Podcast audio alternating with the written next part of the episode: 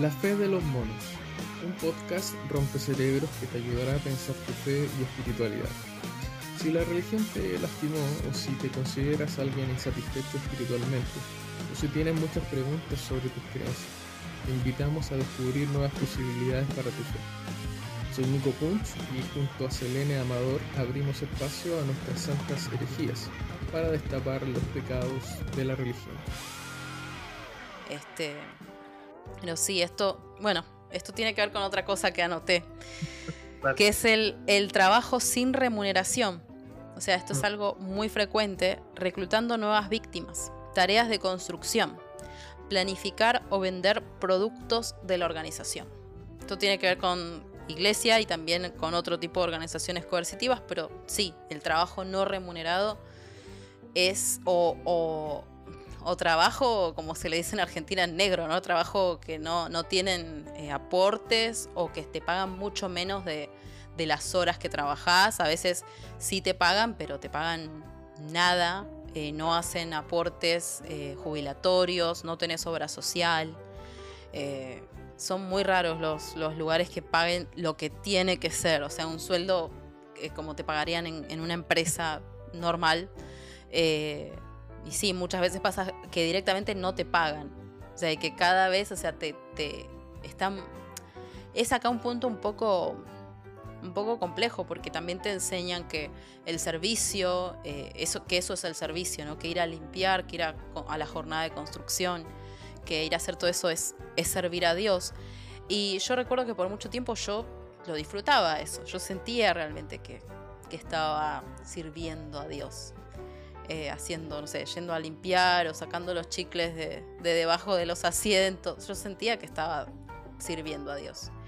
Eh, entonces es como que, eh, no sé, yo creo que, todos tenemos un punto de quiebre cuando dice, uy, esto ya eh, pasó de ser un servicio cuando yo puedo y quiero a una exigencia. Y a veces te exigen más en estos lugares que encima no te pagan nada que en tu trabajo que, que sí te pagan. Sí, no, ese otro tremendo temazo porque, digamos, esta cuestión del, voluntariado, ¿cierto? Por un lado, voluntariado y por otro lado el tema de los dineros. Eh, yo a veces me imagino la, esas iglesias que operan de esa forma, que digamos son la mayoría. Eh, ahora que tú hablabas, me la imagino casi como un, un mendigo que siempre anda pidiendo cosas. O sea, eh, deme un poco de su tiempo, deme un poco, deme de su dinero, eh, deme de su tiempo, de su, su, trabajo como profesional, pero no me cobre, o por favor cóbreme más barato, o sea, siempre limoneando para lograr determinadas cosas. Eh, y si llevar adelante una organización, sea del tamaño que sea, involucra dinero, pues yo creo que ese es un punto importante en el cual las personas se deben fijar de cómo se pide dinero, cómo se maneja el dinero, cuáles son los criterios, ¿cierto? Porque a veces eh, la iglesia eh, hacen cosas están, digamos, totalmente por fuera de lo que se supone deberían hacer las iglesias, porque tú sabes que la mayoría de los países, no desconozco si hay algún país donde sea diferente, pero al menos lo que entiendo que sucede en Latinoamérica, Latinoamérica, en Estados Unidos, que en Europa, es que las iglesias no pagan impuestos. Los dineros de la iglesia no pagan, no, son afectos de impuestos. ¿Por qué no son afectos de impuestos de la iglesia? Porque históricamente han tenido una labor social, es decir, ayudan a personas que están en situaciones tal vez donde el Estado no puede llegar. Entonces, eh, diferentes situaciones, diferentes tipos de personas. Pero finalmente lo que vemos que ocurre con los dineros de muchas iglesias, y sobre todo las mega iglesias o las iglesias grandes, es que ese dinero va, para otras cosas, o sea, para más, más edificios, más terreno, eh, más lucecita de pantalla. O sea, y, finalmente todo eso está eh, en función de qué? En función del culto, de los rituales, etcétera, en función de los programas educativos que son para adoctrinar a las personas. O sea, los pobres que se salven como puedan, los enfermos que se salven como puedan, ¿cierto? Las personas que están sin trabajo, no importa, oramos por ti, pero sálvate como podáis. O sea, no, porque la iglesia no está para darte, la iglesia no, no es para ayudar a los pobres, para eso no estamos. No pagamos impuestos porque supuestamente eso es lo que hacemos, pero no estamos para eso. Entonces, eh, es una tremenda estafa para el Estado. ¿ah? O sea, si yo tuviera que aportar con algo para temas legales del Estado, diría pongan más ojo en lo que hace la iglesia y cómo ocupan su dinero. Si no les van a cobrar impuestos, por lo menos eh, tengamos eh, un observador nacional de las cosas que hacen la iglesia con el dinero, cómo tratan a las personas, qué impacto está teniendo en la salud mental de las personas, porque independiente de lo que puedan creer, digamos, crean lo que quieran creer, ¿sí? pero ¿qué pasa con el impacto que tiene en la salud mental? O sea, ahí hay un tema complejo de, política pública respecto a eso. Entonces los países, no sé, muchos se han desentendido, eh, los estados, digamos, se cruzan de, brazos porque también hay muchas cuestiones políticas involucradas en los discursos religiosos, así que como finalmente es una mafia, digamos, más o menos tensa. Pero llevándolo a las cosas como cotidiana y concreta, muchas personas son voluntarias eh, y reciben eh, muchas veces ni siquiera una paga en agradecimiento, en términos de gratitud, porque incluso eh, inmerso en muchas iglesias, y lo he visto también en esa comunidad donde estuve, pero lo he visto y lo he sabido de otras iglesias también, em, casi como que las personas hacen cosas y después como, bueno, es lo que tiene que hacer porque usted está sirviendo a Dios. No está sirviendo a las personas, no está sirviendo al hombre, está sirviendo a la comunidad, pero lo está haciendo para Dios, así que casi como que si lo está haciendo para Dios no es necesario que nosotros lo reconozcamos. Si lo está haciendo para Dios, mm, a veces, ocasionalmente, va a recibir una felicitación, ocasionalmente le va a ser reconocido, pero no olvide que lo está haciendo para Dios y que tiene que esperar de Dios el premio, como que de eso se trata. Entonces al final es un discurso terriblemente tóxico, deshumanizador, primero porque las personas eh, que trabajan y que hacen algo para la iglesia deberían recibir algún tipo de sustento económico a modo general, sobre todo las personas que están involucrados en voluntariados que exigen mucho tiempo.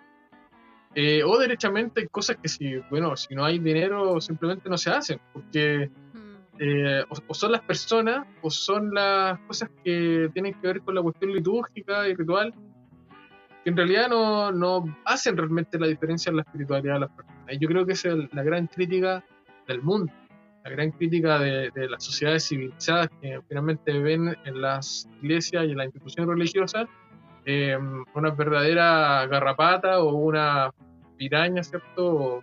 cualquier tipo de organismo chupa sangre que absorbe la energía de las personas, los dineros y, la vida que, podrían estar utilizándose en cosas más provechtosas. Sí, es que sí, es tal cual, me río porque hoy. este, pero sí, es, es tristísimo que. Eh, que la iglesia, o sea, debiera ser. O sea, si la iglesia no está para traer justicia de la palabra que está tan de moda, pero justicia social, de, ayudar, de brindar bienes, de, colaborar. ¿Para qué está? O sea, yo creo que tenemos iglesias gordas, ¿no? Y, y, que crecen ellos mismos, pero que en la sociedad no tienen ningún impacto porque solamente todo el dinero, o sea, se, se sigue gastando y autogenerando. Y bueno, y si las personas no quieren servir más, bueno, no importa, tenemos buenas víctimas, eh, nuevas, nuevas víctimas. O sea, es como que, eh, como que la gente, bueno, ya está, no querés, eh, te, saliste, porque, bueno, hay otro. Y eso es lo que a mí me genera esta, impotencia, porque sí, o sea, se cosifica a las personas. O sea, sos, sos lo que das. Y además todo esto va acompañado de enseñanzas como que a mí me decían, es un privilegio servir. Entonces, me acuerdo que había hermanas de la iglesia que ellas eran las más privilegiadas, entre muchas comillas, porque eh, iban a limpiarle la casa al pastor. y eso era el mayor privilegio, era como no, no soy digno ni, ni de desatar ¿no? su, calzado. era, como algo así, ¿viste? Y era como el privilegio. Y era, te lo enseñaban tan así que, mira, yo digo, ¿cómo no me di cuenta en ese momento? Pero bueno, ahora entiendo, ¿no? Que es parte de. Pero eh, en los famosos encuentros, que tema para otro, ese, ese tema. Para una temporal. Ay, Dios, no, es el tema de los encuentros. Es... Pero bueno, hay de todo ahí. Hay, hay, bueno, pero me acuerdo que eh, para ir a servir O sea, que básicamente era estar despierta hasta súper tarde, limpiando, sirviendo la comida, lavando los 500 platos, todo eso. Vos, yo tenía que pagar para ir a servir. Yo tenía que pagar. Y todos los que iban como servidores tenían que pagar porque era un privilegio estar ahí. O sea, encima que vos terminabas muerta. O sea, terminabas cansada porque tenías que limpiar todo. Que en las reuniones de liberación siempre se vomitaba alguien y había que limpiar todo eso. Que tenías que limpiar los baños. Que tenía que. O sea, encima de todo eso, había que pagar porque era un privilegio. ¿Cómo decís? Ay, Dios, no. No, no, no. La tremenda jugada, porque. O sea, lo que, lo que pasa es que muchas veces la. También eh, lo digo de la experiencia personal, porque en la iglesia donde yo iba también se hacían encuentros con Dios varias veces en el año. Otra vez, en otra ocasión vamos a hablar de lo que significa esto, pero eran básicamente reuniones, retiros que duraban el fin de semana y donde habían actividades religiosas. Eh, cuento corto, también había que pagar, el que quería ir a colaborar, además debía financiar, digamos, su propia alimentación, traslado, todas las cosas, así que había una cuota de tantas miles de pesos para ir. Eh, pero yo lo que, me, lo que me pregunto es como para programas como ese y otros, ¿cierto? Eh, ¿Dónde está el, dinero de, la, de los demos y la ofrenda? O sea, que ¿para qué, los, ¿para qué los da uno entonces? O sea, eh, es como el mismo pastor que viene del extranjero, que viene a hacer estos encuentros porque viene de otro lado. Entonces también después se pide eh, otra ofrenda para poder sustentar el viaje y pasarle algo de plata. O sea, y así uno puede empieza a numerar cosas, que está el, tema del encuentro, que está este otro programa, que esto otro, eh, júntense ustedes ahí el dinero para eso que tienen que hacer, ¿no? Es que los jóvenes van a hacer tal actividad así, bueno, que ellos mismos junten su dinero para hacer esas cosas. O sea, ¿y dónde está la plata?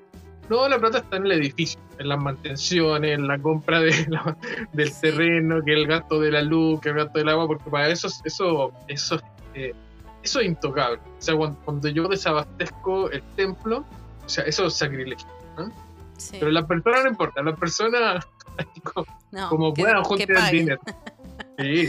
sí. Eh, y bueno, y acabamos de explicar otro punto que tenía, que es el enriquecimiento económico ilícito, que básicamente es esto que toca lo que acabamos de decir. Adquisición de bienes materiales eh, logrados por los fieles, pero que se registran a nombre del líder y o sus familiares. Esto es tal cual lo que acabamos de, de explicar, esta adquisición de, de bienes y todo queda dentro de la, de la organización. Eh, yo acá agregaría también que a veces se registran eh, canciones, o sea, yo me acuerdo que como yo estaba en la alabanza, si vos escribías una canción, tenía que estar registrada a nombre de la iglesia, no a nombre tuyo. Entonces ellos lucraban con tus canciones que nacieron de tu experiencia y que son mías y ahora no, no, no son tuyas. Eh, son de la iglesia. Claro, porque ellos, proveyeron el ambiente, las cosas, los recursos, el público, todo para que el, todo el hábitat para que tu canción diera la luz, entonces no me pertenece a mí como, como o me pertenece al ministerio, ¿cierto? no, eso es una tremenda, el tremendo robo. O sea, eh, me llama la atención que lo digas porque yo pensé que eso no, no se hacía en otros lados, pero veo que sí. Sí, sí, sí.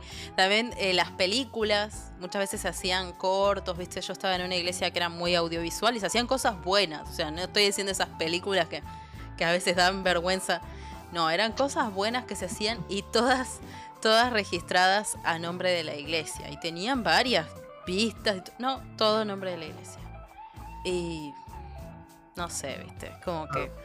Pero fíjate que ahí, ahí yo encuentro que hay algunas excepciones, ¿cierto? Porque por acá, el fundador de la iglesia donde yo pertenecía, eh, no tenía ninguno de los bienes de la iglesia a nombre de él. ¿sí? Estaban todos a nombre de la. Están, a nombre de la corporación, que es la iglesia que está instituida legalmente, bla, bla. Bueno, ¿cuál es, cuál es el tema? Que mm, eso como que da cierta confianza, decir, bueno, no, hay tema de plata, etc también porque él eh, venía de una. Siempre fue como de clase más acomodada, clase alta, entonces, como que, bueno, temas de plata no hay drama. El tema es que después, en algún momento, eh, eh, comenzaron a aparecer ciertos antecedentes, en el fondo, que para no entrar en detalles, porque no, quiero mencionar detalles, pero aparecieron ciertos antecedentes que mostraban de algún modo que a él no le convenía en todo caso tener cosas a nombre, a su nombre, porque eso involucraba demandas de ciertas personas, específicamente hijos no, no reconocidos, eh, involucraba demanda de ex esposas que podían decir, oiga, pero mío, usted tiene estos bienes, así que deme la mitad, ah, que es la mitad de la iglesia, la mitad de los terrenos. Eh, no, ¿cierto? Entonces, lo que digo es que creo que está bien que los, las cosas tengan nombre de una corporación. Si es que uno va a ser una iglesia institucional y episcopal y eso. ¿Cuál es el problema? Para mí, mostrar eso como una especie de favor, así como una especie de bondad eh, mística, así como de buen corazón, ¿no? Así como de honestidad, decir, bueno, esto viene, nadie me puede decir nada porque esto viene tan nombre de la iglesia y en el fondo es nada más que una forma de, estratégica, legal, de protegerse de la emancipación de ciertos bienes que pertenecen al fondo a la iglesia, pero que si tuvieran el nombre de esta persona, eh, tenía un problema porque mm, un poco intranquilo con ese tipo de relaciones amorosa, entonces involucra demanda. es tremendo. Eh, sí, es típico. Eh, en Argentina es muy típico eh, que se hagan fundaciones. Es lavado de dinero, o sea, digámoslo, es lavado de dinero. Entonces, es una manera de blanquear dinero. Entonces, no, es que vos donás a la fundación. Entonces, como las fundaciones no, no tienen que pagar impuestos la mayoría, es un, es un negocio redondo. ¿eh? Hay mucho, y esto me lleva, sin, sin buscarlo, pero me lleva al punto 6, que muchas veces están involucrados con eh, actividades proselitistas. O sea, hay presión e insistencia por votar por ciertos candidatos políticos porque van de la mano así con el lavado de dinero. Todo tiene que ver con todo. O sea, acá eh, digamos las cosas como son. Pero sí eh, hay. Esto, esto es muy común. Eh, creo que ahora. acá, en, Estados Unidos esto existe hace un montón. ¿no? Como que los cristianos son republicanos. Y, y como que hay algunas iglesias demócratas, pero como que el voto cristiano, que acá sí es significativo, son republicanos. Eh, y bueno, y esto se está empezando a ver en Latinoamérica cada vez más. Yo seguí un poco las elecciones de, Colombia y estuve viendo, ¿no? Cómo hasta, hasta pastores desde el púlpito diciendo el candidato de Dios no sacó ni el 1% de votos sacó, pero era el hombre de Dios y hay que votar por este, por, por este, esta persona que es el candidato que Dios escogió. Y en Argentina yo lo he visto también. O sea que eh, reparten los, los, flyers de, determinados eh, candidatos dentro de las congregaciones. Y los invitan a predicar y, oran por él y todo eso. Y yo, a mí eso, no sé. O sea, yo como que, como que no, no me metería. Yo creo que la iglesia no sé si tiene que tener ese rol, sinceramente no sé muy bien qué pensar respecto a este tema porque los cristianos no somos una cosa amorfa, una, una cosa como sin forma. Creo que, claro, como que, como que no somos una bola ¿no? de masa toda igual, no somos cortantes de galletitas. Cada uno va a tener su experiencia y cada uno debería elegir votar como quiera. Y creo que si un pastor le está diciendo este es el candidato de Dios, está poniendo cierta coerción justamente en, sus fieles. Y creo que no, no, está bueno eso. No sé vos qué, qué opinas. O sea, fíjate que más que, más que una opinión, eh, contarte que mm, durante la pandemia y, en, algún momento eh, aquí en Chile hubo una votación. Eh, y la votación fue un poco polarizada porque uno de los candidatos era de extrema derecha o al menos así fue percibido, más, allá de lo que pueda decir. Había una percepción de que él estaba en una posición de extrema derecha y también había una percepción de que el otro candidato estaba en la extrema izquierda o muy simpatizante en el fondo, muy asociado también a personas de Entonces, ¿qué es lo que pasó? Bueno, que un día a muchas personas de la comunidad les llegó un mensaje de texto, un WhatsApp, o no sé qué cuestión, del principal pastor de esta, iglesia a la que yo pertenecía, diciéndole por quién votar.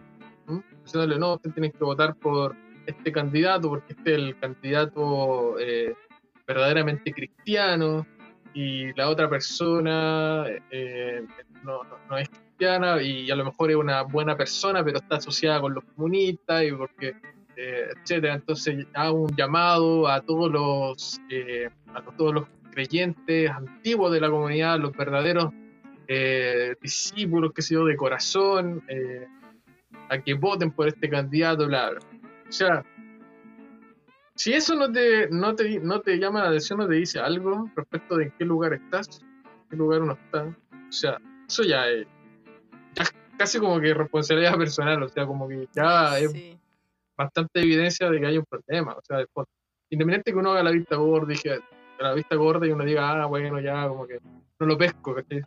Pero sé, sé muy bien de que hubieran personas que les molestó mucho eso, aunque yo ya no iba a la mantenía contacto con ciertas personas y, eh, y sé que a muchas personas les molestó, otras hubieron algunas discusiones por estos típicos grupos de WhatsApp que arman entre grupos de la iglesia, eh, en el fondo, de, porque finalmente es una violación a tu libertad de conciencia, porque un poco, tal vez opino más un poco como tú lo planteas, en el fondo eh, el cristianismo no es para andar votando por este o por este, sino que ya entra en las cuestiones de conciencia personal y la percepción que uno tenga del escenario político-social en un contexto, en un país determinado, en un momento determinado, y listo. Ni siquiera tiene que ver con que uno va a ser de izquierda, derecha, de o sea, ni siquiera tiene que ver con eso, tiene que ver a veces con momentos, y momentos donde un candidato va a ser, al parecer, más adecuado y otro menos, pero esto como de demonizar a un candidato desde el discurso religioso, o sea, es lo que pasa en Colombia hace poco y es lo que ha pasado siempre en Estados Unidos, casi como que en Estados Unidos esa es la cultura que tienen para andar votando por la gente, o sea, eh, no, este es el candidato que está en contra del aborto, en contra de los gays, así que hay que votar por él porque es el verdadero cristiano. O sea, son fuera disparate de gente loca, ¿no? O sea, no está lo mismo el, el, grado académico teología que tenga, son disparates. Entonces, eh, cuando las personas eh, hacen, eh, llevan a cabo acciones como esta desde una posición de poder, uno puede estar muy seguro de que eso es una coerción y un ataque directo a la conciencia personal y a la libertad personal. La iglesia no está en paz. No. Sí, yo, creo totalmente. O sea, como que habla también de, otra característica justamente de, los grupos coercitivos, es de la infantilización de la gente. O sea, como que, como que la gente es tonta, entonces hay que decirle las cosas literalmente, o sea, esto sí, esto no, esto es bueno, esto es malo, esto se puede, esto no se puede, hay que votar por este, o sea, es como que eh, habla como que, como que se trata a la gente de estúpida, como que no se les enseña a pensar y se los trata como tontos, eh, como personas que no pueden tomar decisiones ni siquiera por quién votar, porque son tontos, entonces es como que se, habla en realidad, o sea, el, el metamensaje, como se dice, te están tratando de tontos si te dicen por quién votar, porque están diciendo vos no sabés, si, yo no, si el pastor no te dice por quién votar, entonces no sabes. Entonces yo te tengo que decir, el hombre de Dios te tiene que decir por quién votar. Y me es parece como no entender.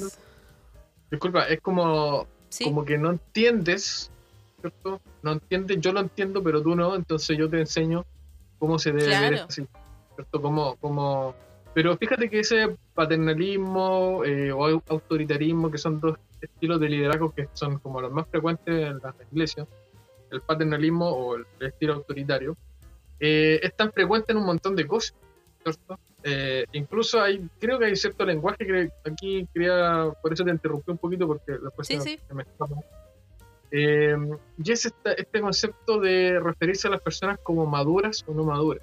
Mm.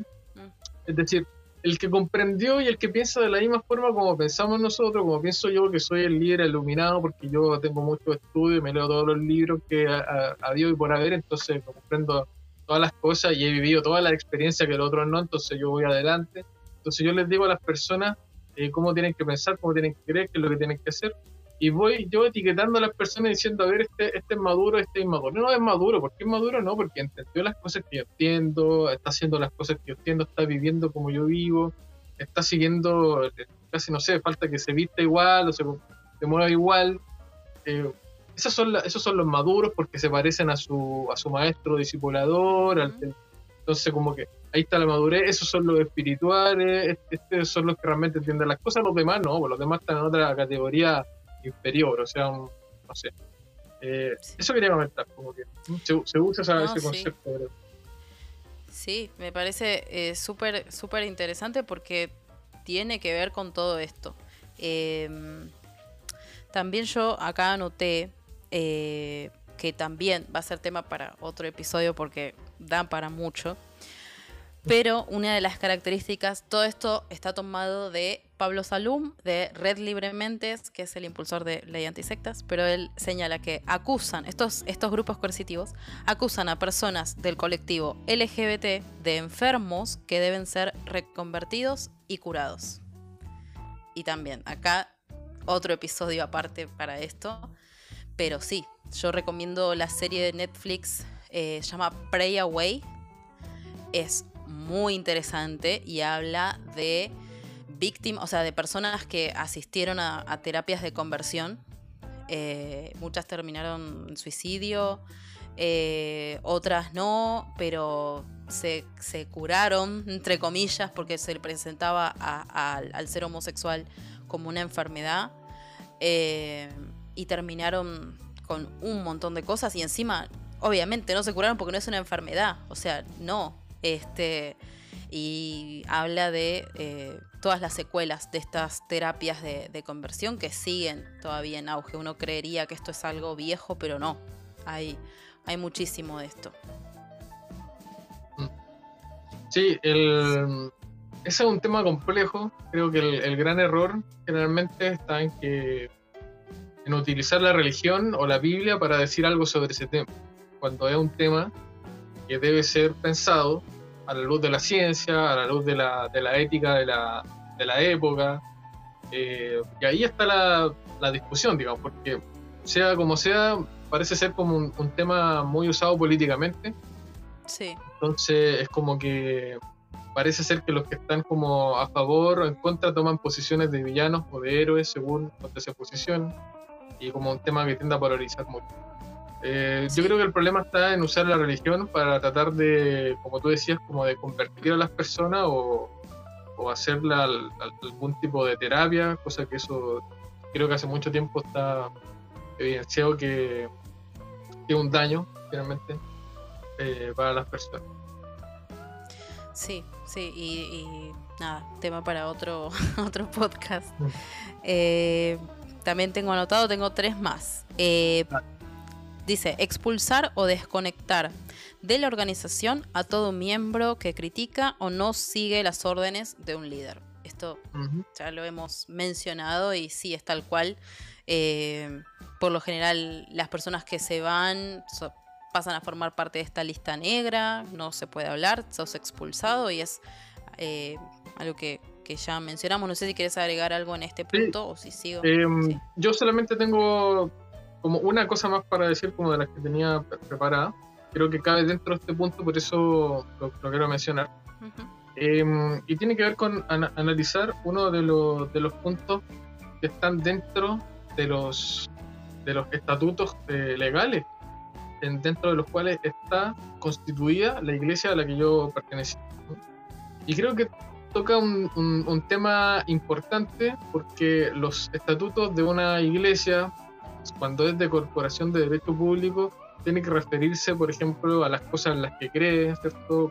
En el fondo, a todo el corpus del proyecto en sí, eh, que implica, por ejemplo, los, de, los deberes de los miembros, sobre todo las iglesias que tienen esta cultura de membresía. Eh, temas relacionados a la disciplina, cómo las personas llegan a ser parte, cuánto dejan de ser parte, etc. Tiene que estar todo detallado como para poder eh, institucionalizarse legalmente. Entonces hay un pequeño fragmento, como de tres o cuatro líneas, que me parece como importante de mencionar como ejemplo, como ejemplo de, cómo podría operar un grupo coercitivo desde una teología que hoy, y creo que hace mucho tiempo, ha sido revisada y ha sido desestimada, digamos, por los teólogos y por los filósofos también que han pensado la fe y han pensado el cristianismo de forma más libre. Estamos hablando de teólogos que no son fundamentalistas, estamos hablando de teólogos que tienen una mirada más abierta, teólogos que de alguna forma están a la vanguardia y también desde el punto de vista de, las, de las ciencias bíblicas que hoy nos muestran también cosas diferentes para poder eh, repensar las cuestiones teológicas. Y tienen que ver puntualmente con el concepto de autoridad espiritual. Eh, tú sabes, por ejemplo, que en el, dentro del catolicismo y dentro del protestantismo hay ideas diferentes respecto de lo que significan las autoridades espirituales, ¿cierto? Dentro del protestantismo, grosso modo, existe la teología del sacerdocio universal de los creyentes. Eh, y dentro del catolicismo, grosso modo, también lo que existe es como esta teología de que Dios tiene un representante en el mundo, ¿cierto? que es el que va a representar su autoridad para toda la iglesia universal de todos los creyentes, ¿cierto? que es el discurso que se compra el, catolicismo. Entonces está esta cuestión de que los, católicos tienen a su representante de Dios, en la tierra, que sería el Papa, y de ahí para abajo está repartida la autoridad en este esquema jerárquico duro, piramidal, como se quiera ver. Y en el cristianismo protestante está eh, ¿cierto? esta figura de, que la autoridad está repartida en los mismos creyentes, en todos, ¿cierto? Pero tienen figuras, ¿cierto? De autoridad espiritual que supuestamente Dios pone para dirigir una iglesia, Dios pone para dirigir una, una comunidad y hacer un montón de cosas. Eh, entonces, fíjate que esta, estas, em, este estatuto que formó a esta iglesia eh, como corporación de derecho público, es decir, que pueden crear, por ejemplo, fundaciones, colegios, etcétera. Esa es la capacidad que tienen. Eh, se escribió el 2018, más o menos, y en el periodo 2018-2019, digamos, se fueron consolidando ciertas cosas. Y dentro de las cosas que dice, hay un apartado respecto de cómo las personas dejan de ser miembros cuando cometen determinadas faltas. Bueno, eh, uno de esos puntos dice que las personas pierden sus derechos, pierden su membresía, etcétera, eh, por, voy a leer lo textual, dice, por rebeldía o insubordinación al gobierno o sino de la iglesia. Las autoridades espirituales puestas por Dios deben ser respetadas. El que se revela contra una autoridad espiritual se revela contra Dios. El que ofende a una autoridad espiritual ofende a Dios el que murmura contra una autoridad espiritual, murmura contra Dios. O sea, creo que con eso casi como que no habría que decir mucho más. Creo que el gran problema de la teología respecto de esta, justamente que intenta pasarse en el fondo hacia el lado del catolicismo y poner a representantes de Dios en la tierra, no a iguales, ¿cierto? no ese liderazgo de igualdad que vemos eh, propio de la primera iglesia que vemos de los primeros seguidores de Jesús. Que ni siquiera tiene que ver con una cuestión de templos, de templismo, ¿cierto? De estructuras de iglesia que no existieron hasta 300 o 400 años después.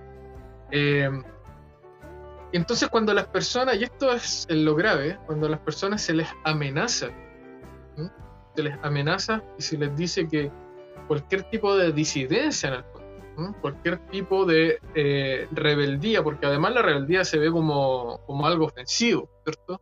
O sea, Jesús podía ser rebelde, pero todos los demás no. O sea, todos los demás hijos de Dios y, seguidores de Jesús no pueden ser rebeldes porque tienen que someterse. O sea, creo que es la tremenda contradicción y el uso fantástico de la Biblia para hacerle decir a la Biblia cosas que realmente no dice. Es decir, hacerle decir a los textos cosas que realmente no dice. O bien, tratar de incorporar un sistema judío a un cristianismo moderno, que no tiene nada que ver, porque los judíos tenían sus propios esquemas jerárquicos y dentro de esa cultura se entiende perfectamente lo que puede decir la Biblia al respecto. Pero en el siglo XXI y en la, no sé, desde la ilustración adelante e incluso hacia un poco más atrás, o sea, son puras cuestiones de poder. O sea, aquí no. Dios, digamos, eh, está en todas las personas y la autoridad de Dios está en todos los creyentes que siguen a Jesús. Después nosotros podemos reconocer líderes, y eso no está mal, reconocer a líderes, ¿cierto? Que puedan ser de algún modo eh, líderes que tengan eh, su espiritualidad, digamos, nos enseñe algo o que nos resulte atractivo, de algún modo que nos motiven, digamos, a seguir a Jesús, pero hacerlo desde, desde el poder, de hacerlo desde la jerarquía, hacerlo desde la amenaza, hacerlo desde una especie de igualismo con Dios. O sea, creo que eso es la tremenda tragedia para una comunidad. Y yo en lo particular, la primera vez que leí este texto, o sea, creo que esa fue una de las razones por las cuales yo dije, a ver, aquí tengo que pensar bien las cosas. Porque esta iglesia hace muchos años venía eh, en este mismo tipo de cultura, pero una vez que se asienta como un proyecto eh, formal, eh, legal, ¿cierto? Y es capaz de explicitar estas cosas, pues para mí eso fue como, a ver, aquí hay cosas que tengo que pensar. Yo no creo eso. O sea, yo no creo que, digamos, primero, creo que habría que repensar, repensar qué es lo que significa rebeldía. Porque uno puede escribir muchas cosas en un cuerpo legal, pero hay que explicar qué cosa. O sea, ¿qué significa rebeldía? ¿Qué significa insubordinación? ¿Qué significa autoridad espiritual? ¿Qué, significa eh, ofensa? ¿Qué significa murmuración?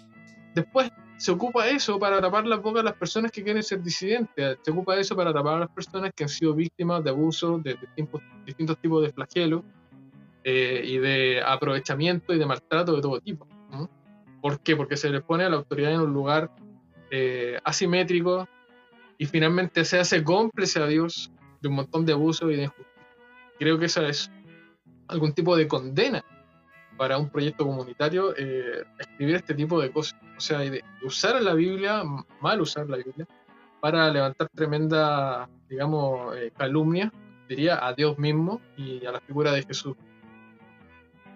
Tremendo, tremendo. Es como usar la Biblia para como un arma, o sea, para, para separarte del otro, para, para, para crear esta, este pensamiento de ellos y nosotros.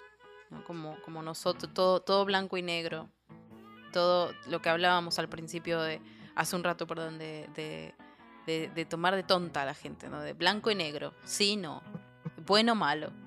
Y, y es el pensamiento así, literal. O sea, eso lo, eso lo, lo habla mucho eh, Steve Hassan, que él es eh, psiquiatra especialista en sectas, que él tiene un libro que se llama eh, Las técnicas de control mental de las sectas y cómo combatirlas. Es muy bueno, se consigue por ahí en PDF, si ponen el nombre, está por ahí disponible. Eh, se los recomiendo, él va bien en detalle de cómo... Eh, él se basó en trabajos para escribir ese libro de como es en otros trabajos previos a él, pero hizo algo súper interesante con ese libro.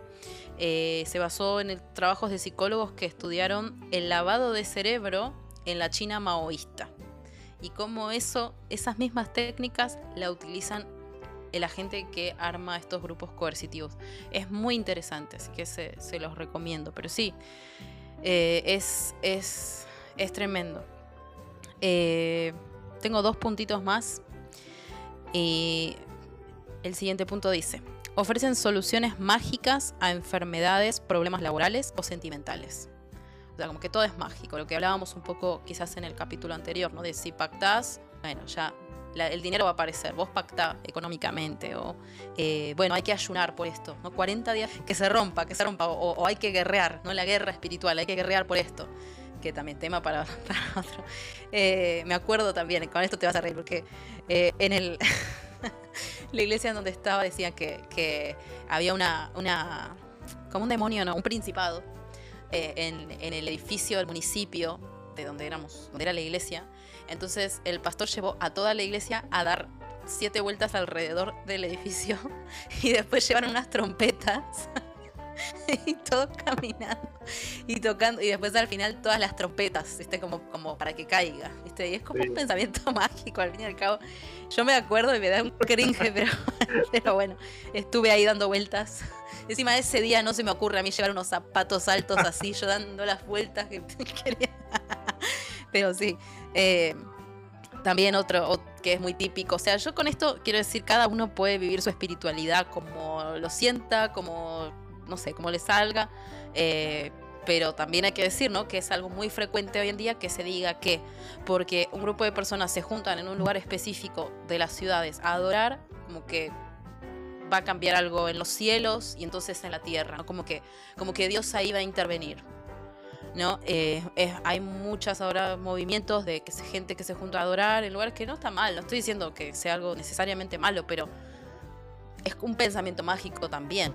Decirse, bueno, si hago esto, como, como, si, como que si Dios fuese tan malo de esperar que, eh, si no me adoran, no. O sea, un Dios más narcisista que no sé, porque es como un Dios que pudiendo hacer algo bueno, no, está esperando a ver si su pueblo lo adora y se humilla, y bien humillado.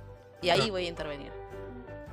No sé, ¿viste? quizás esté humanizando a Dios, puede ser, pero no sé, a mí, a mí esas cosas no me cierran. Sí, no, terrible eso, porque en el fondo es como superstición evangélica que funciona, lamentablemente funciona poderosamente en la mente de muchas personas. Porque está esta idea de que Dios, si es Dios, entonces puede hacer todo. Y además debe intervenir en el mundo y hace, él tiene con su mano invisible dirige la historia, ese, tipo de discurso finalmente, o sea, como que eh, yo creo que eso lleva a fanatismos también eh, que tienen de algún modo impacto en la salud mental de las personas, en la capacidad de, de tener esa cierta realidad y que va a producir también muchas frustraciones. Eh, finalmente es espejismo y, ropaje muy antiguo que ha tenido la religión, pero que sigue hasta el día de hoy. Y son cosas con las cuales hay que tener como ojo, porque por ahí también hay algunos estudios que muestran que en, las, en los grupos religiosos donde hay más este tipo de prácticas, es donde también hay proporcionalmente más abuso espiritual. Interesante. Interesante eso, porque sí, es este pensamiento mágico, eh, esto de, bueno, si hago esto, entonces... Y criticamos a los católicos por ir caminando hasta la sede de la Virgen no sé cuánto. Y nosotros hacemos lo mismo, o sea, es como que hacemos, tenemos las Sí, o sea, de última, bueno, vas caminando, eh, no sé, te hace bien a tu salud, que no sé, lo miro desde ese lado. Pero nosotros hacemos cosas, o sea, ungir con aceite la casa, ¿no? que yo lo he hecho. eh, ungir con aceite. Eh, no sé, cosas así que, tenemos eh, y que bueno, no sabemos por qué lo hacemos, pero lo hacemos. Son como esas, esos paradigmas de que hablamos siempre.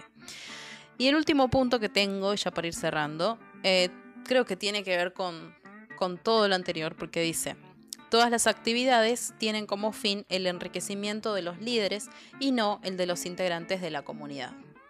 Es esto que hablábamos, ¿no? Los líderes gordos, llenos de dinero y la gente raquítica económicamente y dando y endeudada y sobrepasada y ellos eh, parecen los los cerdos de, Estoy muy como en ejemplos de animales hoy, pero parecen los cerdos de, rebelión en la granja, ¿viste? Que estaban así gordos y, todos los animalitos súper flacos. Y bueno, eh, como un comunismo espiritual, podríamos decir. Este, que sí, eh, lean ese libro también, está muy bueno, pero vos ves a, los líderes que supuestamente se, en sus discursos vos los escuchás que, ay, yo doy la vida por esta iglesia y esta gente y no sé de qué manera. O sea, porque eh, lo único que crees es tu cuenta bancaria y la gente que... Entonces, nada. Pero también yo veo que, que, hay otro tipo de cuentas, eh, no necesariamente bancarias de, dinero, sino que hay otro tipo de cuentas que se engordan también, como la cuenta del prestigio social, mm. como la cuenta de la fama, mm. Eh, como la cuenta de, digamos, de, del elitismo. Esto es como, mira, aquí los líderes estamos acá y bueno, eh, nos sentamos a la mesa, los que somos líderes estamos en esta mesa y los demás que se sienten en cualquier otro lado. Eh, entonces se empieza a hacer eso segmentado, en donde se supone que las personas que sirven a otros, digamos, sirven estando desde, desde la igualdad eh, o a veces, en algunas teologías, desde abajo. desde abajo sirvo. Pero finalmente lo que, lo que vemos es todo lo contrario. O sea, el discurso del servicio está. El, ahora, la, la, relación entre ese discurso y lo que hay en la realidad es otro tema.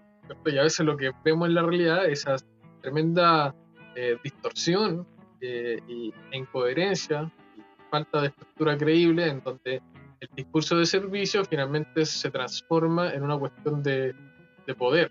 O sea, por eso me parecía tan importante eh, mencionar esto de, poner a las autoridades espirituales como casi como muy equivalente a Dios o algo cercano a eso, donde no se les puede cuestionar, donde están prácticamente protegidas por Dios a todo evento, o sea, como que Dios les diera una garantía a todo evento, no importa lo que haga, es, como lo, qué yo, esto, los autos, estos los vehículos de marca eh, Rolls Royce, que son los más caros los más caros de todo y, tienen la garantía del motor para siempre. No importa lo que le pase, me lo traiga y aquí se lo arreglamos.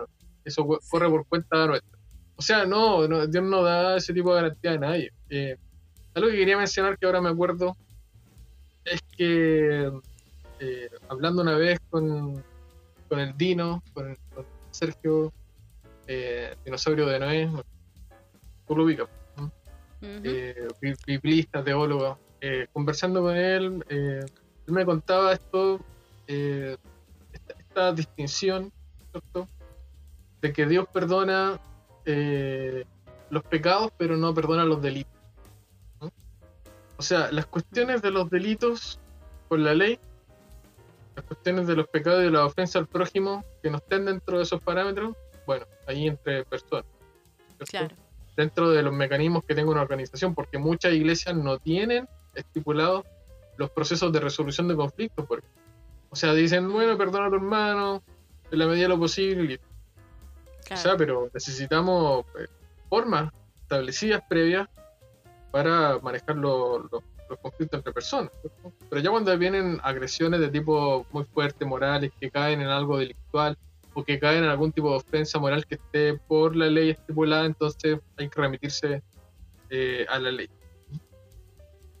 Sí, Sí, tal cual, y hay cosas que, o sea, esto, estas características que mencionamos eh, son muy generales. Eh, obviamente eh, hay casos de abuso sexual y todo esto hay que denunciar a la policía. Yo creo que hay, hay, hay cosas que sí uno tiene ese compromiso social también de denunciarlas a, a la policía y nada, y si escuchando este podcast te diste cuenta que tu iglesia actúa como un grupo coercitivo, antes que nada lo siento muchísimo, es horrible pasar por, por eso, darse cuenta, pero también hay luz al final del túnel. O sea, podés rehacer tu vida. Sé que muchas veces desde el discurso te dicen que si salís de ese lugar nunca más vas a ser feliz.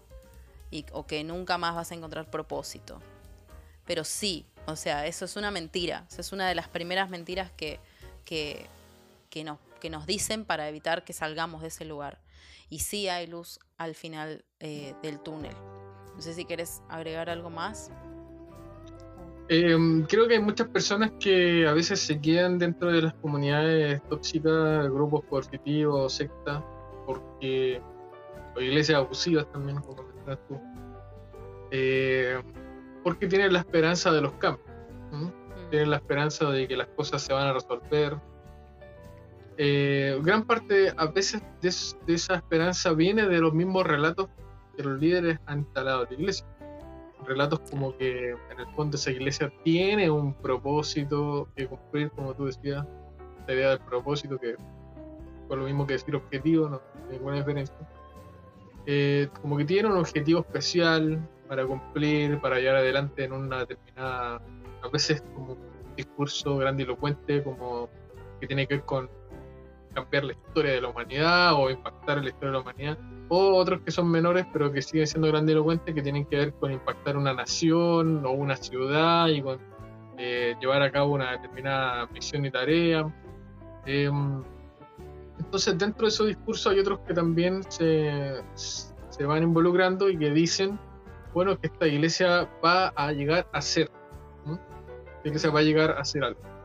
Eh, entonces está la esperanza del recambio generacional, está la esperanza de, en el fondo, de, que ciertas cosas con el tiempo se vayan mejorando, se vayan cambiando. Eh, y ahí mueren, en esa esperanza, mueren muchas personas esperando esos cambios. O sea, eh, mm. se hacen viejos y o sea, la otra generación que sigue verá los cambios. Pero, pero creo que el, el problema es que cuando uno ve el mismo tipo de cultura eh, en las nuevas generaciones, en los más jóvenes, el mismo tipo de cultura, el mismo tipo de comportamiento, el mismo tipo de conducta, no hay personas realmente que se, se pongan los pantalones y vayan a decir las cosas tal como son, pues la verdad es que la esperanza de los cambios para mí es inviable. No, es nada más que discurso para suavizar las cosas, discursos para eh, incrementar el nivel de tolerancia de las personas al daño, para incrementar el, umbral de capacidad para, para aguantar determinados maltratos y determinadas cuestiones ofensivas que pasan por el control, la manipulación y todas estas cosas que hemos ido conversando en el podcast, o sea que son cosas muy tangibles. Eh, diría que en términos concretos el único cambio que puede haber son aquellos que se pongan en un papel. Por lo menos. O sea, decir, nos vamos a comprometer a esto, listo. Estas son las cosas que vamos a, establecer en nuestra constitución, digamos, como iglesia, como, como institución, lo que sea. Y eso son, de ahí recién uno podría esperar que hubiera algún cambio. Eh, entonces, en las iglesias que tienen constituciones como esta que yo te he comentado, si no hay cambio ahí, en esa letra y en esos acuerdos que son legales y que donde toda la comunidad tiene que estar involucrada y donde toda la comunidad tiene que tener voz, en donde todas las personas tienen que decir lo que piensan y cómo les gustaría que fueran las cosas, y cuando eso se lleva a, papel, yo recién ahí apostaría por una esperanza de cambio. Lo demás es puro discurso, es pura chaya, es, puro confeti y pesa menos que un paquete de palomitas de maíz. Tal cual, sí. Y, la vida es una. Yo siempre digo, la vida es una para estar perdida. O sea, por favor. O sea, eh, sé que es difícil salir de estos lugares. Vamos a tener un episodio en particular para eh, estar hablando de cómo salir de un lugar así. Eh, dando, eso parece un tema bastante interesante, pero la vida se va. o sea, no, no, no es que quiero sonar trágica, pero digo los años que hemos perdido en instituciones así. O sea, y esos años no se recuperan. Las, esas relaciones no se recuperan. Así que eh, hay vida después de la secta. Podés ser feliz después de la secta. Y vas a encontrarte con un montón de personas. O sea, es como que vas a empezar, o al menos en mi experiencia fue así, que empecé a ver a Jesús en todas partes y empecé a encontrarme con, el Cristo en todas partes y, con las personas que yo consideraba mundanas también. Y digo, uy, pero me está enseñando, quizás me enseña más esta persona que X que una prédica eh, de domingo. Y entonces, nada, yo, te aliento a, las personas que, escuchen esto, que estén en una situación así, que es muy difícil, yo diría es casi imposible cambiar el sistema desde adentro. O sea, vos tenés que poner en la balanza que tu vida se sigue yendo y que, o sea, que es muy raro, o sea, que estas personas, estos muchas veces psicópatas, escuchen razones, que escuchen razonamientos lógicos. No, lamentablemente te han cosificado y van a seguir cosificando otras personas. Eh, entonces yo creo que uno tiene que poner en la balanza qué pesa más. Eh, sé que uno quiere cambiar y que a veces se meten en la mente como, bueno, si yo hablo con el pastor me va a escuchar y va a cambiar. No, eh, es muy raro que eso pase. No digo que no haya pasado, seguramente haya gente que escuche y que diga, no, sí, mi pastor cambió. Bueno, te felicito. No es, no es así la, la experiencia, yo me animaría a decir, de la mayoría. No fue así mi experiencia, no. Este, bueno, no sé si no tenés nada más. Eh, ya cerramos. Bueno, muchas gracias entonces a todos los que. ¿Cómo? No, yo creo que hemos tenido una, buena conversación y que cerrando más diciendo lo que, lo que tú decías, reafirmando que hay, hay seguimiento a Jesús después de la iglesia. Puede Tal cual. más allá de la iglesia. Que hay espiritualidad, que hay reino de Dios más allá de las cuatro paredes. Y, quizá ese es como uno de los grandes regalos del padecimiento de las personas que han experimentado abuso eclesiástico y de algún modo, de alguna forma, no sé cómo, han encontrado la capacidad de, encontrar otra espiritualidad post iglesia y de alguna manera eso también es algo que pertenece a las posibilidades de la fe. Tal cual, sí. Así que bueno, muchas gracias a los que estuvieron escuchando este podcast en cualquiera de las plataformas. Y bueno, los, esperamos la próxima este, en este podcast que hemos decidido llamar La Fe de los Monos. Así que muchas gracias Nico y bueno, nos vemos. Bye. Chau, chau.